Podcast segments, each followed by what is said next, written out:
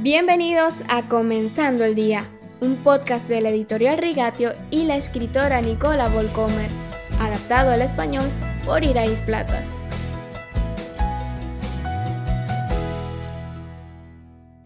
Buenos días, queridos oyentes. Cuando el ángel del Señor encontró a Agar en la fuente de agua cerca de Sur, le hizo una pregunta. Agar, esclava de Saraí, ¿de dónde vienes y a dónde vas? Génesis 16:8. Siempre que leo este versículo tengo que parar en este punto. El Dios del Antiguo Testamento, cuya santidad se interpreta a menudo como distanciamiento, cuya justicia se interpreta como crueldad, revela aquí su verdadera naturaleza. Un ángel es un alto mensajero de Dios, un representante, un portavoz del Todopoderoso.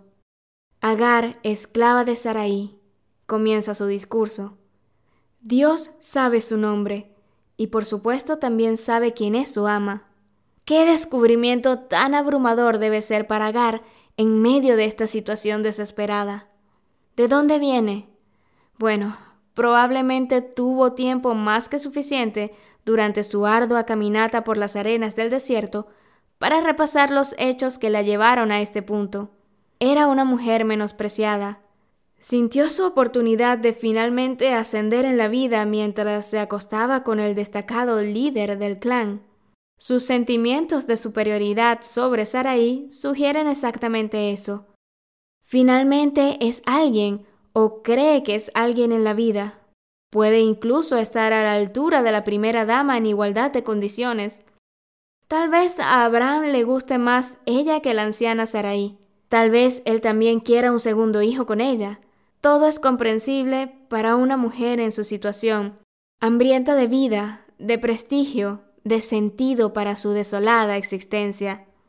De repente el sueño acaba.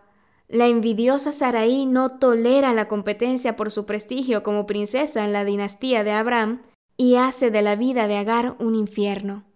Hasta que llega a las fuentes de agua cerca del sur, Agar no se convence de que los encantos brillantes de este mundo no pueden hacerla feliz.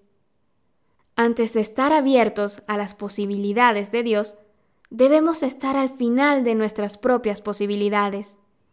El agua burbujeante en la fuente es una invitación a Agar a saciar no solo su sed física, sino también la sed de su alma en el lugar correcto.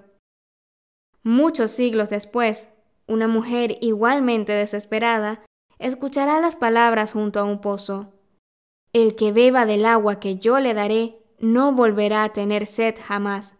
Juan 4:14. Quizás Dios también te pregunte a ti, ¿de dónde vienes? Quizás estás al final de tus posibilidades. No hay mejor momento para buscarlo de nuevo y contar con sus posibilidades.